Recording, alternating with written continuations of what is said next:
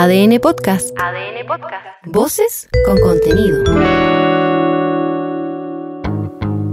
Hola, soy Leo Honores y te invito a hacer una pausa necesaria para conocer los temas que están marcando la agenda hoy. Si se hace algo indebido, existe el riesgo de ser pillado, siempre. Te pillamos, compadre. A veces es difícil pasar piola. Luego, si haces algo desinformado, esas posibilidades aumentan porque vas sin mayor precaución, sin saber del riesgo. Así pasa en distintos aspectos de la vida, en lo cotidiano, pero si hablamos de la detección de sustancias dentro de testeos de droga, ahí cambia la cosa. Chuta, en realidad, qué cagada, ¿no? ¿Te acuerdas que tiempo atrás se hizo una prueba aleatoria en el Congreso? Hagámonos un test de droga todos. No todos los parlamentarios quisieron, hubo polémica, pero en fin, se supieron los resultados y el diputado socialista Nelson Venegas dio positivo a este test. El parlamentario rápidamente explicó que esto se debía a un medicamento, parte de la familia de las metanfetaminas. Esto dijo. El resultado se debe a que actualmente estoy en un tratamiento médico para bajar de peso, con un medicamento denominado Centis, prescrito por un profesional y adquirido con receta médica en una farmacia. Centis forma parte de la familia de las metanfetaminas, situación que yo ignoraba. Hago presente que he renunciado a la Comisión de Ética de la Cámara, pues es esa instancia la que debe conocer el caso y quiero dar garantías de total transparencia en esta resolución. Pero, ¿qué dice el reglamento en el Congreso? Al menos en la Cámara de Diputados, en caso de dar positivo en el test de drogas como ocurrió, se deberá levantar el secreto bancario de las cuentas corrientes para que se revisen los movimientos en los últimos seis meses previo al examen. Y en el caso de que haya movimientos que superen las 800 unidades de fomento, considerados individualmente o en su conjunto durante un mes, serán revisados por la Comisión de Ética. Se espera que esto se haga en marzo, en el caso del diputado Venegas. Lo paradójico es que el parlamentario era parte de la Comisión de Ética, y no solo eso, sino que la presidía. Así que renunció a la misma. Además, se va a solicitar al diputado que justifique el movimiento financiero que ha hecho. Tiene para eso un plazo de 10 días. Hay que decir que en el caso de los senadores, si es que te lo estabas preguntando, no hay un reglamento que los obligue a exámenes de drogas. En los Locos 90 hubo una denuncia al respecto, quizás te acuerdas, o varias, que generaron harto ruido.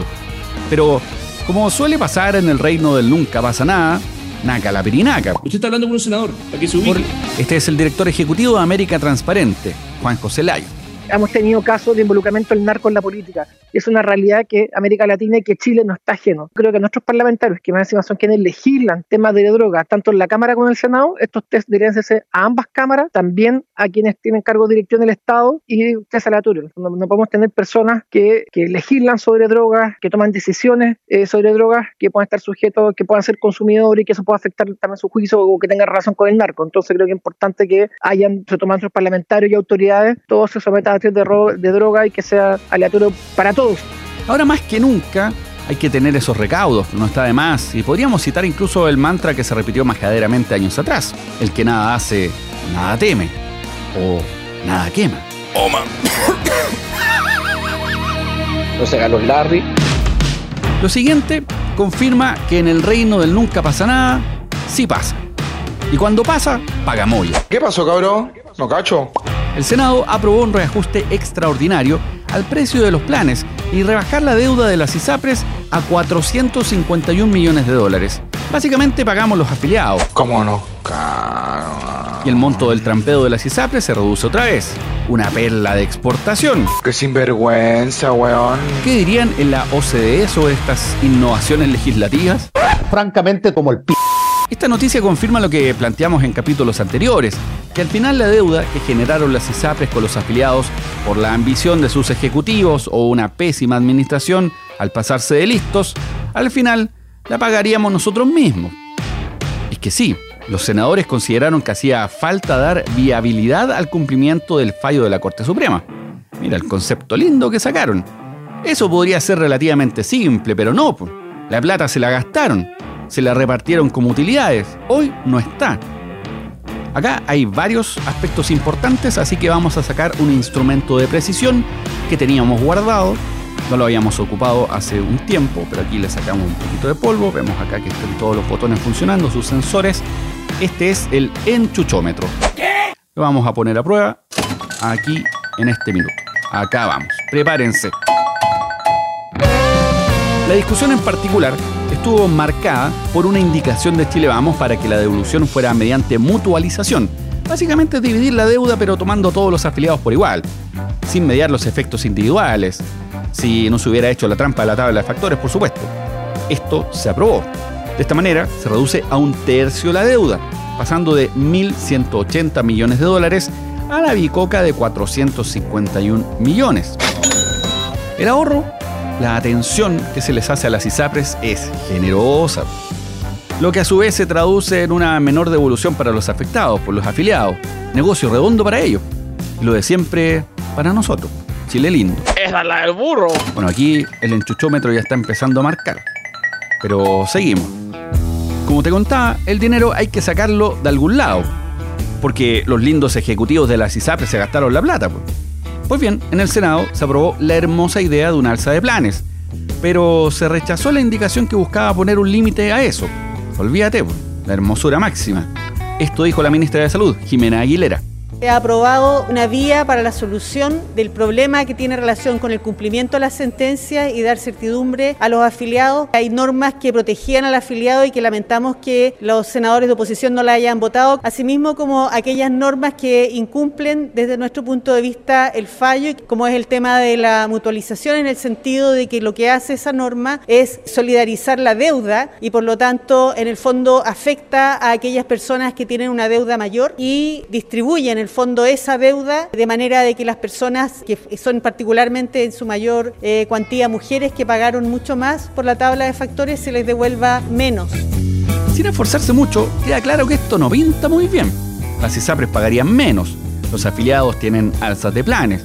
Por donde se le mire, es cuando menos escandaloso. No quiero ponerme ordinario para no decir palabras como pico en el ojo, ¿cachai o no? Este es el senador Daniel Núñez. Simplifiquémoslo, promedio, alguien que le deben 700 mil pesos la ISAPRE, bueno, solamente ahora la ISAPRE tiene que volverle 300 mil. O sea, es como que le metieron la mano al bolsillo a la gente, esto un, un carterazo, un, un lanzazo, y ahora le quitaron la mitad de la plata que le debían devolver, que era su plata que pagó en forma eh, eh, excesiva, que, donde la, defraudaron, y que ahora la ISAPRE se queda con ella. Entonces, esto es gravísimo. O sea, para mí esto es una colusión entre un grupo de senadores con la ISAPRE eh, para desconocer un fallo de la justicia el senador Núñez dijo además que un par de senadores de oposición presentaron estudios para justificar la fórmula de la mutualización, estudios que habrían contado con el financiamiento de una ISAPRE.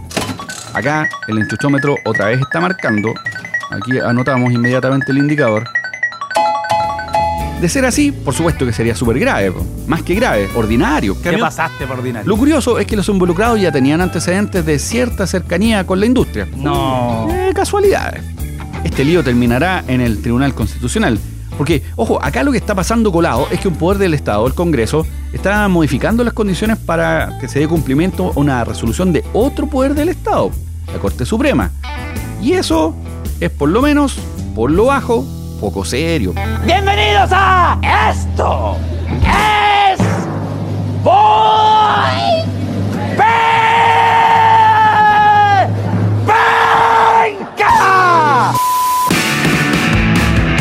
seguimos para dar más sustento a que vivimos en el reino del nunca pasa nada. Aquí el enchuchómetro también marca. No ha dejado de funcionar cada uno de sus sensores. La Contraloría General de la República emitió un dictamen a propósito de las reuniones de los ministros en la casa del exalcalde de Santiago y lobista Pablo Salaquet, este famoso chef cortaquesos y descorchador experto, tú sabes. No me venga con huevadas. Y en este se concluye que no hubo omisiones en el marco de la ley de lobby, tal como escuchaste. Esto es como para que nos estalle la cabeza. Todo el lío anterior, ¿dónde lo metemos? No tuvo ninguna para meterla. Si es que no hubo omisiones. Lo boni, lo delicado, llega a ser casi coqueto. No venga con tonterías, digamos, tramposas. No. Es que la Contraloría descartó irregularidades, pero sí reconoce que se va a perfeccionar los criterios de registro de audiencias. Mira que trae el enchuchómetro está marcando. Algo pasa. Acá es cuando uno como ciudadano se mira al espejo y ve un rostro simétrico, bien definido, con cutis lozana, divino. Porque es difícil no pensar que no están viendo la cara. Digo, si se va a perfeccionar y no es irregular, pues inferimos al menos que la norma permitía que ocurriera lo que pasó. Y con una norma más eficiente, más adecuada, no hubiera pasado. Y si pasaba, se sancionaba, ¿o no? Entonces tenemos un rostro griego absoluto, porque nos lo ven en 3D, con realidad aumentada. Se cagan de la risa en tu cara. Si estás con el enchuchómetro alto, al menos el de acá está marcando ya niveles peak, te cuento una buena. Con esto vamos a bajar los niveles. Es que sí, hay buenas noticias también, aunque cuesta encontrarlas.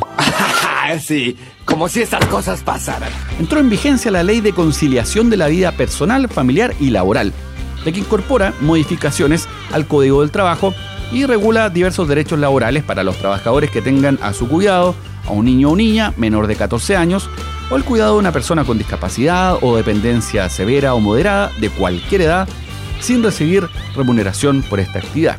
Esto es súper importante porque entre los derechos que puede regular esta ley se encuentra el derecho al trabajo a distancia o el teletrabajo, de modo que los trabajadores o trabajadoras puedan realizar toda o parte de su jornada en esas modalidades en la medida que sus funciones lo permitan. Uno de los periodos donde más malabares hay que hacer es en las vacaciones. Tú sabes, por las abuelas, abuelos, los after school, todas esas opciones sirven para cuidar a las bendiciones. Pero con esta ley se garantiza el derecho al uso preferente del feriado legal durante el periodo de vacaciones o el derecho a solicitar ajustes en los sistemas de turno para conciliar el trabajo con las necesidades de cuidado de estos periodos. Este es el subsecretario del Trabajo, Giorgio Bocar. Esta ley lo que hace es entregar un derecho preferente a las personas, pero sin alterar el régimen general de los feriados legales. Por lo tanto, en cualquier empresa, cuando hay una solicitud de feriados legales, hay ciertos límites para organizar eso. Eso no va a ser modificado, por lo tanto, eh, este es un derecho preferente para estas personas, pero obviamente en caso de que excedan estos requisitos van a tener que obviamente organizarse dentro de la empresa. Para poder acceder a estos beneficios, las y los trabajadores se deberán acreditar que son cuidadores de personas causantes de este derecho. Por ejemplo, a través de certificados de nacimiento, de inscripción en el Registro Nacional de Discapacidad o de registro de cuidador de una persona en situación de dependencia moderada o severa.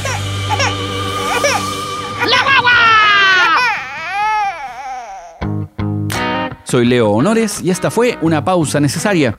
Ya sabes cómo va el día. Comparte este capítulo o escucha los anteriores en adn.cl, sección podcast, en podiumpodcast.com o donde escuches tus podcasts.